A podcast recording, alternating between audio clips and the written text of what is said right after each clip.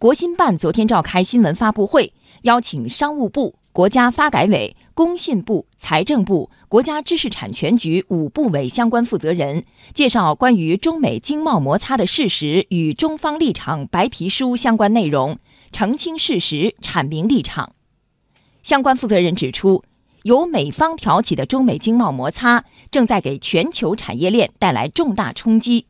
同时，中美经贸摩擦总体风险可控，中国完全有能力扩大内需，对冲影响。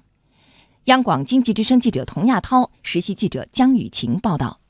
针对美国对华“三零幺”调查报告中对中国所谓经济侵略、不公平贸易、盗窃知识产权等污名化指责，白皮书用详实的数据和事实一一驳斥。此外，白皮书还用了三个章节，描述了美国政府的贸易保护主义行为、贸易霸凌主义行为以及美国的不当做法对世界经济发展的危害。社科院世界经济与政治研究所国际贸易研究室主任东燕说：“这在中国以往的白皮书中并不常见。”中国向来呢是白皮书主要阐述自己做法，但是呢这次呢确实有几章明确的就指明美国的问题。那我觉得在这个时节呢，美国它还一意孤行的来加征关税，实施这个相关的保护主义。中国呢通过这个白皮书呢是应该更明确的阐述了自己的立场，同时呢也对美国的行为呢进行了一些谴责。美国对中国商品加征关税，正在给全球产业链带来重大冲击和负面影响。工信部副部长罗文介绍，这个影响主要有三个方面：一是它割裂了各国产业之间的联系，使全球产业链面临碎片化的风险；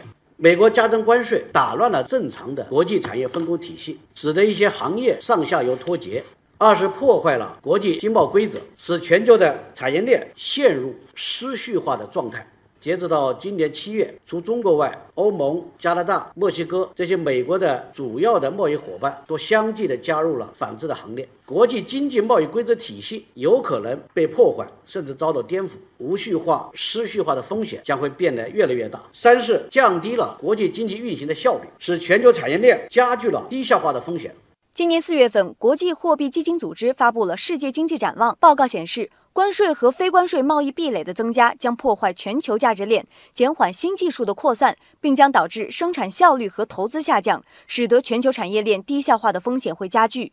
面对冲击，工信部副部长罗文表示，要对中国市场的潜力和产业配套的优势充满信心。我们要继续深化放管服的改革，切实为企业减税降负，着力持续的优化营商环境，